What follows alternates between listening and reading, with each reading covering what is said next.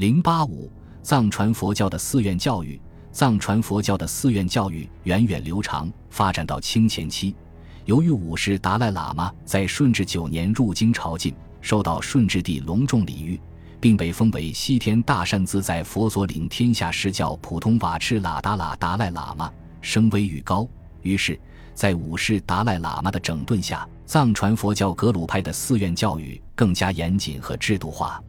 众所周知，格鲁派是藏传佛教中的一派。从明朝初年宗喀巴实行宗教改革以后，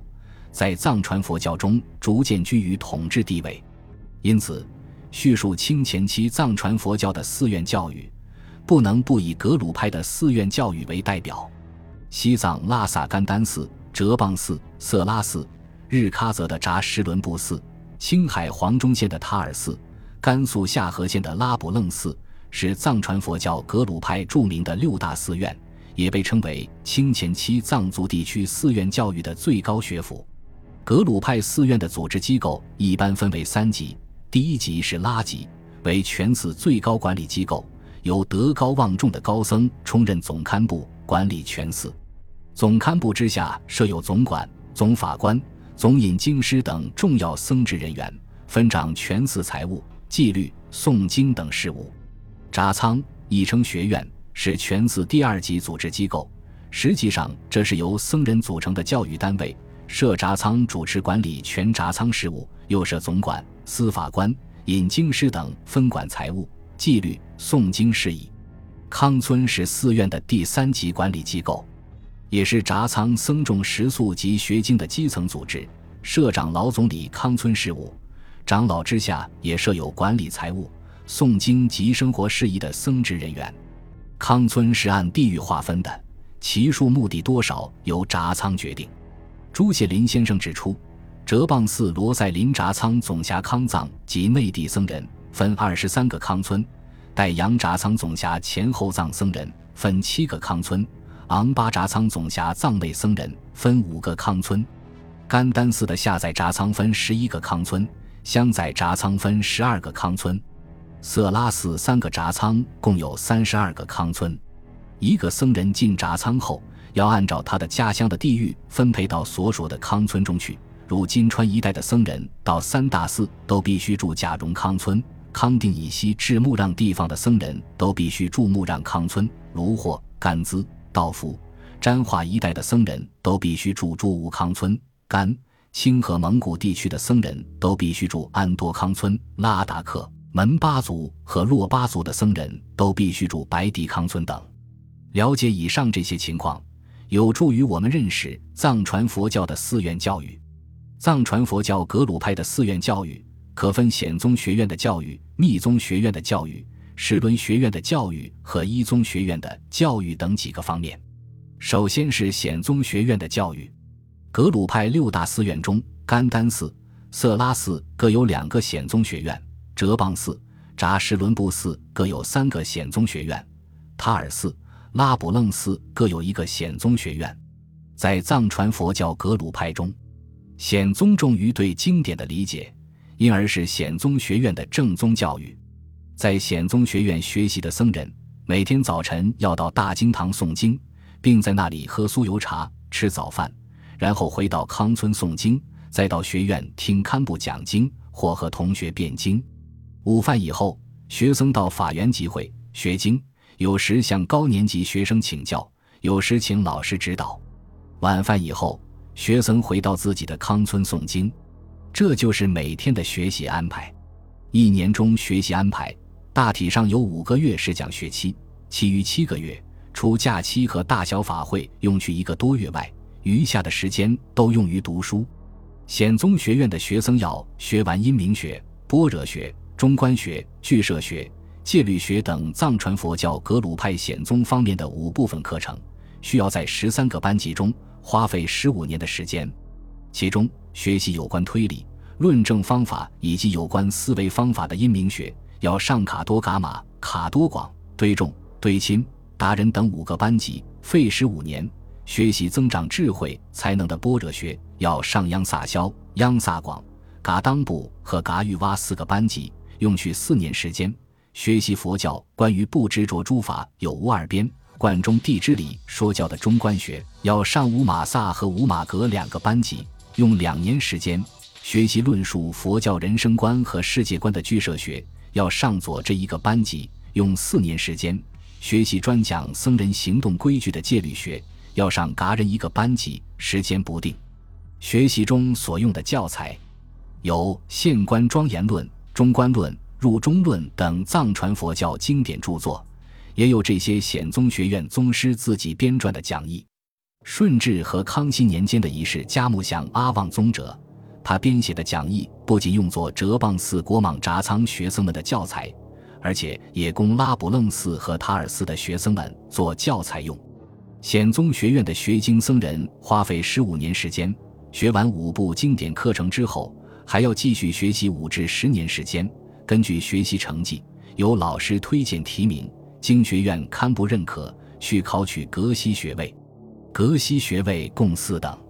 一等格西叫做拉仁巴，是学经僧人中佛学知识最渊博的高僧，是在藏历正月祈愿大法会上经过三大寺僧众考取的。大法会一般举行二十余天。考取格西学位是大法会的重要内容之一，每天考试一至两名，备考学生要在大昭寺讲经院立宗答辩，考取的学生还要参加复试，达赖喇嘛亲自参加，和相关僧职人员评定后，做出是否录取的决定。这样录取的学生还要经过正月法会的再次立宗答辩，才能最后张榜公布。一等格西学位一般只取前六。七名考取者按惯例由甘丹赤巴率领绕大昭寺一周，让僧俗人众瞻仰，以示尊荣。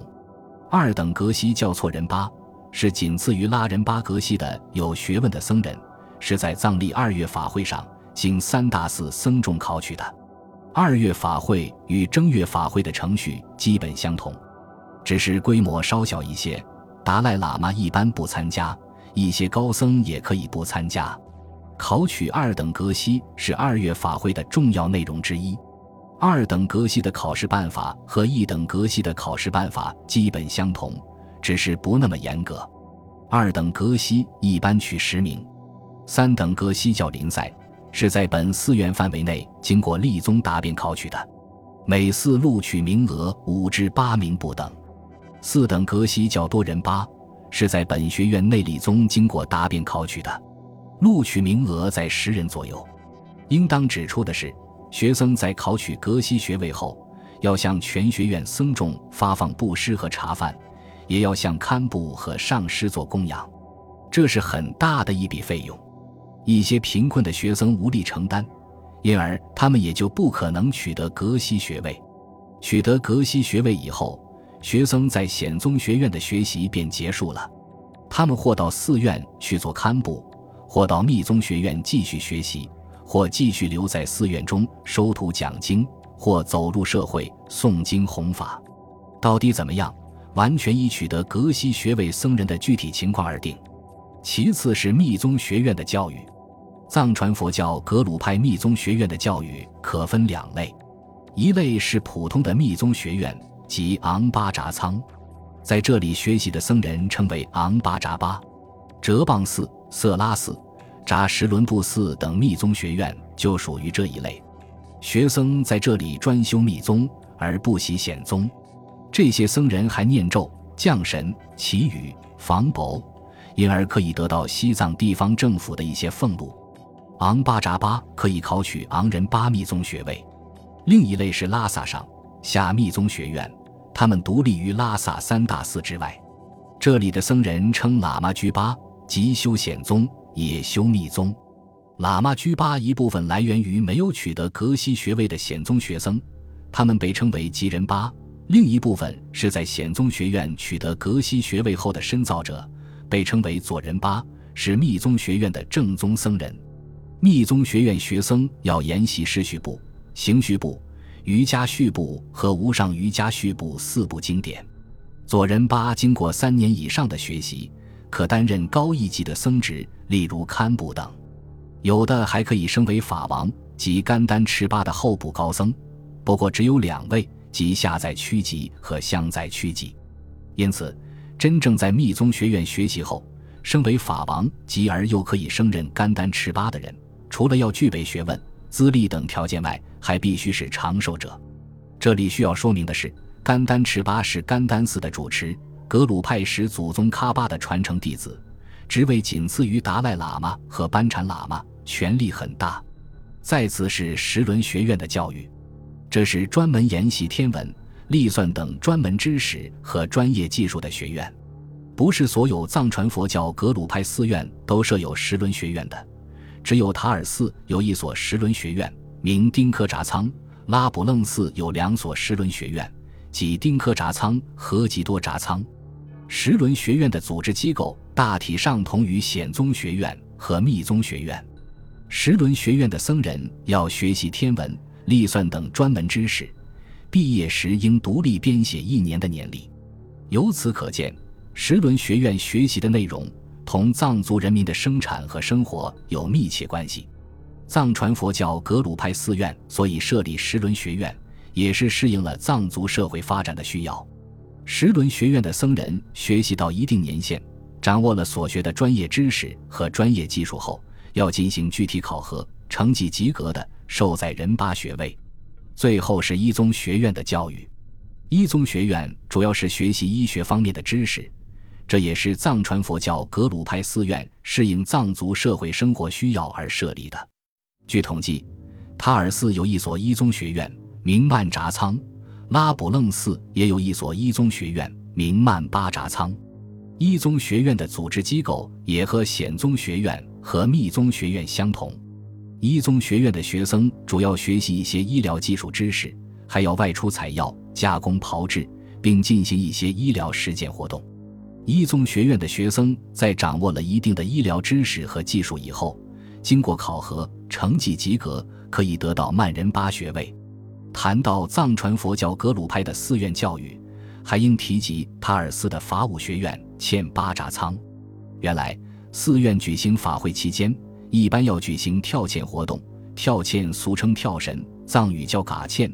这是一种带有独特味道、富于宗教色彩的舞蹈。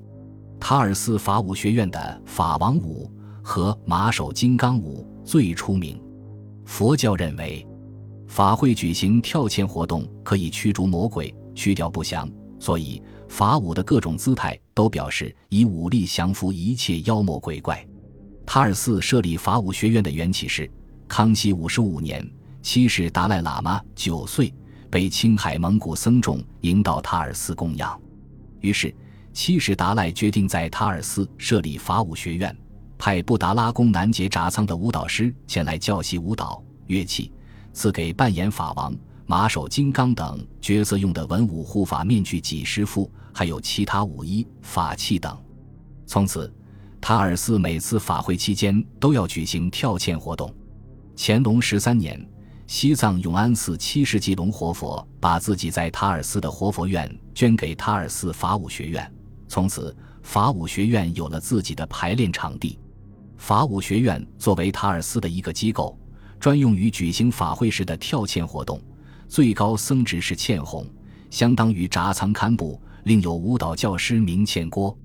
举行法会参加跳涧的僧人，一般是从显宗各学院临时抽调的，从法武学院领取一定的布施。藏传佛教格鲁派的寺院教育，在清前期培养造就了一批人才，例如五世达赖阿旺、罗桑嘉措、三世松布、三世土官、三世张家、司都等人。这些人都有许多著述问世，对藏族文化教育事业的发展做出了贡献。此外，藏传佛教格鲁派的寺院教育在积累藏族历史文化典籍、传播社会科学和自然科学知识方面也发挥了重要作用。世上曾流行这样一种说法：在过去的西藏，设寺院外无学校，设宗教外无教育，舍僧侣外无教师。在这样的情况下，在清代前期。藏传佛教格鲁派的寺院教育对推动藏族文化发展所起的积极作用是应当肯定的。